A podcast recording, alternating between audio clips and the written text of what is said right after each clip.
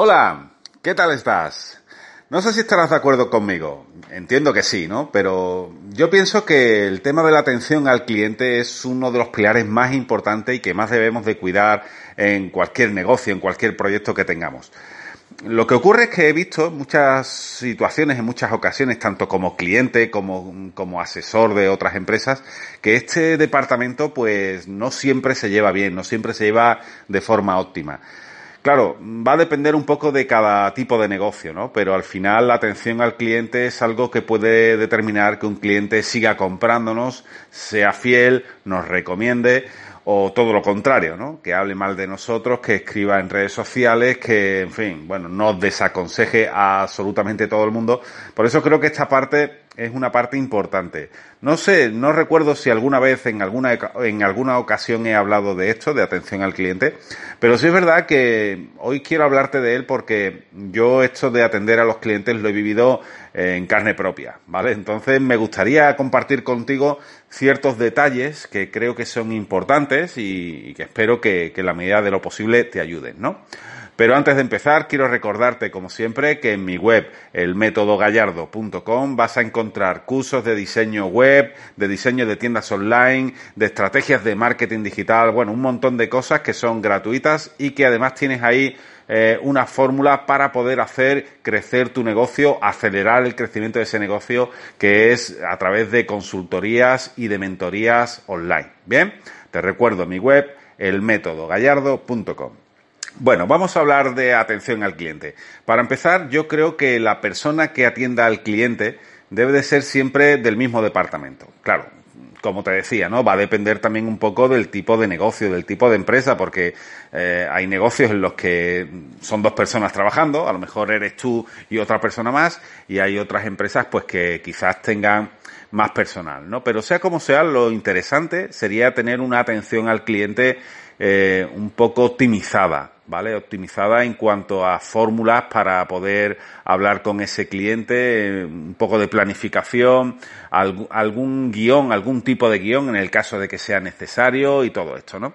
Pero básicamente aquí de lo que se trata cuando hablamos de atención al cliente es atención al cliente a la hora de resolverle dudas, consultas, eh, no sé, incidencias, todo este tipo de cosas. No, no hablo de atender al cliente cuando viene a comprar. Obviamente, si hay, si hay un cliente que viene a comprar, pues hay que atenderlo de la mejor forma posible y y después eh, que se lleve, bueno, una, una, buena experiencia, ¿no? Una buena experiencia de compra. Cuando yo hablo de atención al cliente me refiero más bien a la postventa, ¿no? A un cliente que ha comprado algo y, bueno, y tiene algunas dudas o tiene alguna consulta que hacerte o, tiene algún problema con ese producto y todo esto. La cuestión es que en, en el caso de la atención al cliente postventa, la actitud que se debe de tomar siempre es una, una actitud de ayuda.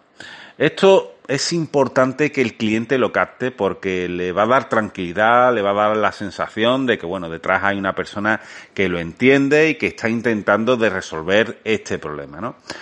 Obviamente, todo el mundo no sirve para esto. Hay personas que no tienen paciencia, que no tienen don de gentes, que no, bueno, que no se le dan bien las relaciones interpersonales y, en fin, no sirve para eso, básicamente, ¿no?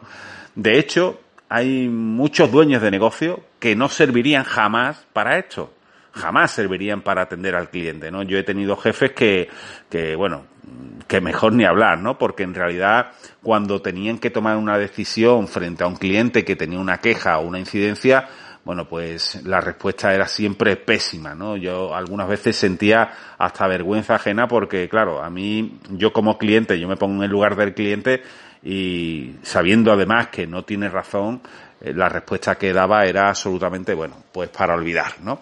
Por eso te decía que no todo el mundo sirve y que en muchas ocasiones el propio dueño del negocio es el que no sirve.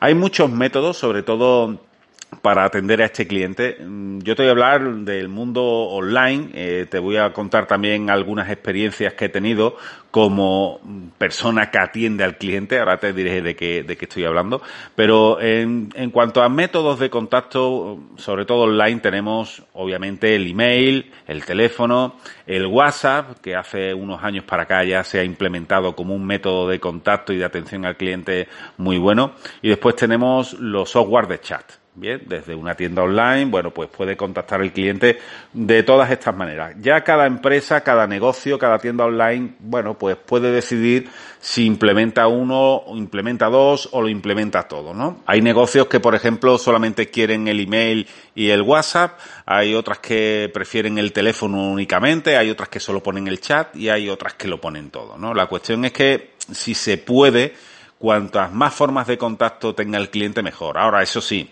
si las vas a tener, tienes que atenderlas, ¿vale? Lo que no puede ser es que alguien te mande un WhatsApp y respondas a las cuatro horas, porque lo más probable es que, claro, esa persona ha entrado en la web, ha visto el botón de WhatsApp, le ha surgido una duda, le gustaría resolverla sobre la marcha para terminar su compra en ese momento y ahora resulta de que nadie le responde y le responde a las dos horas cuando esa persona ya quizás haya comprado ese producto en otra tienda o ya se haya olvidado de lo que estaba viendo, ¿no? Entonces, sobre todo el tema de WhatsApp es importantísimo que se atienda rápido, igual que el chat.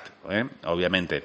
En cuanto al email, bueno, todo el mundo sabemos que enviamos un email y es rara la ocasión en la que vamos a tener una respuesta inmediata, ¿no? Eso también sería muy interesante, ¿no? Pero ya el que manda el email da por hecho de que no se le va a tener, no va a tener una respuesta inmediata. Con lo cual, también va un poco en función del tiempo que tengas, de la capacidad que tengas de responder y todo esto, el escoger un medio u otro. Pero, como te decía, teniendo claro que pongas el que pongas, tienes que atender bien y rápido, pues ya está. Es cuestión de que escojas cada uno el que más le, el que más le interese.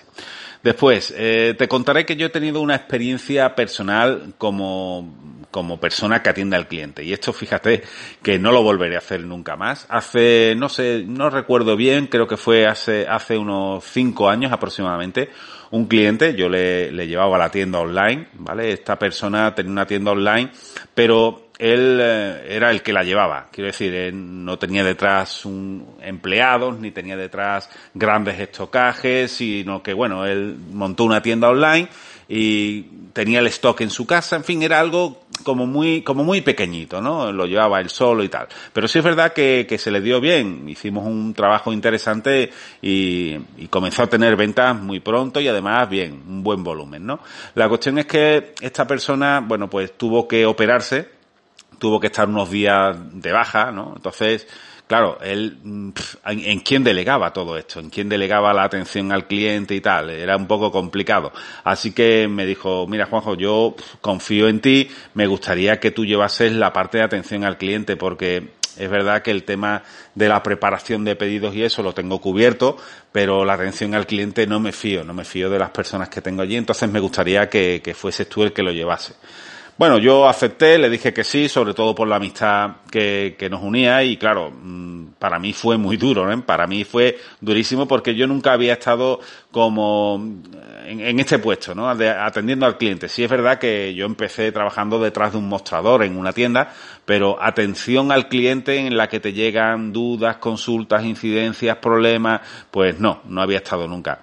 Entonces él me propuso, me dijo, eras, van a ser solamente cuatro días y en realidad, bueno, mm, vas a estar eh, ese, esos cuatro días vas a estar atendiendo al público, pero, pero en, un tiempo muy limitado, ¿no? En el día, no es que vayas a estar las ocho horas. Bueno, la cuestión es que acepté, para mí fue muy duro, pero sí me sirvió para tener claras varias cosas. Sobre todo, me sirvió para detectar cuáles eran las consultas habituales que esa, que esa tienda online tenía, cuáles eran las dudas, cuáles solían ser las incidencias más comunes, eh, qué faltaba en la web, qué podía sobrar en un momento dado, eh, qué canales son los que los clientes utilizaban para ponerse en contacto con nosotros, de qué forma habían conocido la web. Todo esto me sirvió mucho, ¿no? Y claro, obviamente después de, de terminar estos cuatro días, pues hice un informe y se lo presenté y muchas de estas cosas pues se llevaron a cabo, lo cual también a mí me vino bien porque fue trabajo extra que, que tuve, ¿no?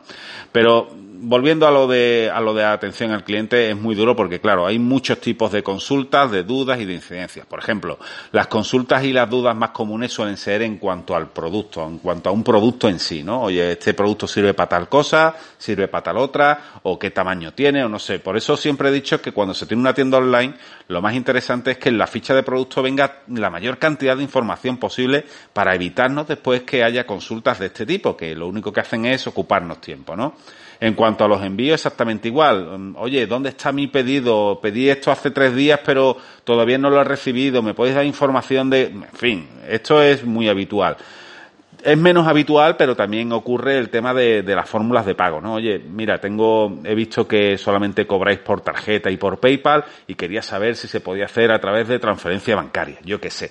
Es que en realidad los clientes muchas veces hacen determinadas preguntas que, bueno, hacen bien en, en formular esas preguntas, ¿no? Pero pero claro, si no está esa forma de pago de transferencia bancaria, pues obviamente es que esa tienda online no lo contempla. Ya te digo que hacen bien con preguntar porque, bueno, puede darse el caso de que ellos digan, bueno, mira, es una venta buena, es una venta a lo mejor que merece la pena, no tenemos esta forma de pago establecida, pero la vamos a establecer para este, para este, para esta venta en concreto, ¿no?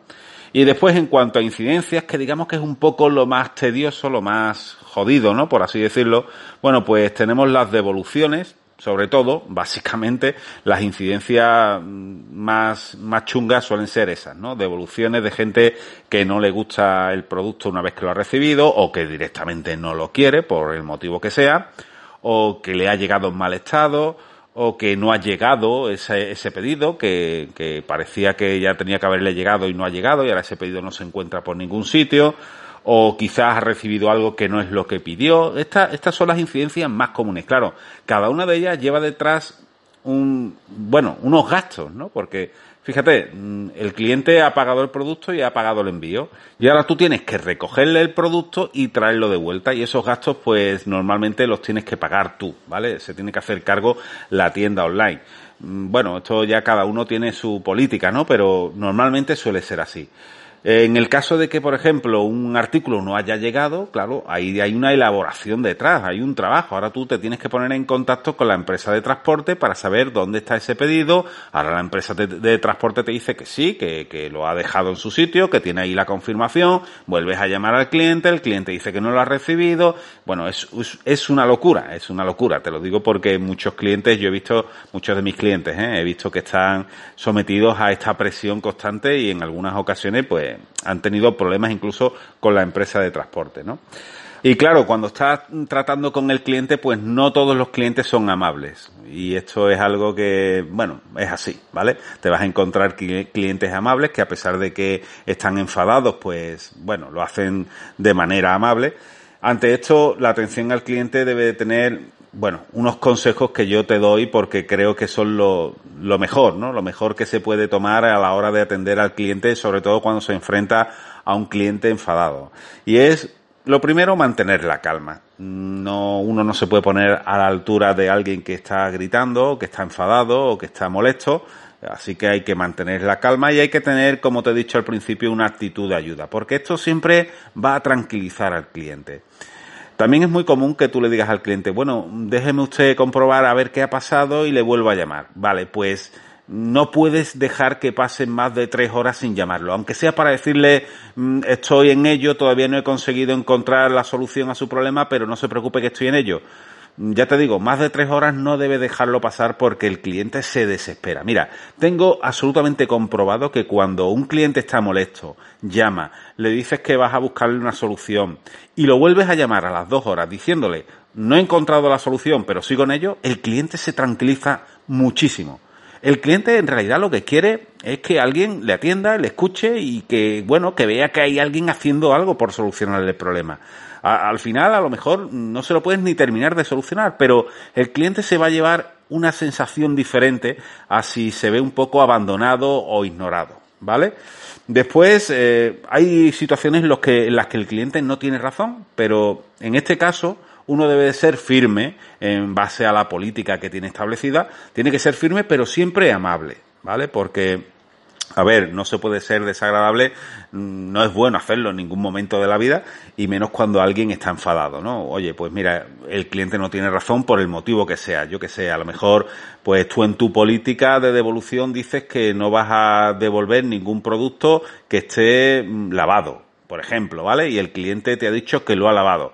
Bueno, pues mire usted, es que en las políticas nosotros no podemos devolverle, no podemos recoger eh, ese producto no podemos hacer el reembolso porque el producto ya está lavado o ya está usado o ya está abierto o lo que sea que tú pongas en la política, ¿no? Así que hay que ser firme pero amable. Y después, eso, trabajar para solucionar en la medida de lo posible. No vale solamente las buenas palabras, sino que hay que esforzarse por intentar solucionar ese problema y que esa persona se lleve una buena sensación, una sensación agradable de que hay alguien detrás, por tanto va a poder confiar en esa tienda online o en esa marca para volver a comprar en próximas ocasiones. Tener detrás a alguien que sepamos que nos va a atender nos da mucha tranquilidad y nos da mucha confianza. Y ya sabes que la confianza es la base de cualquier venta. Bueno, pues nada más. Nos vemos en el siguiente episodio. Chao.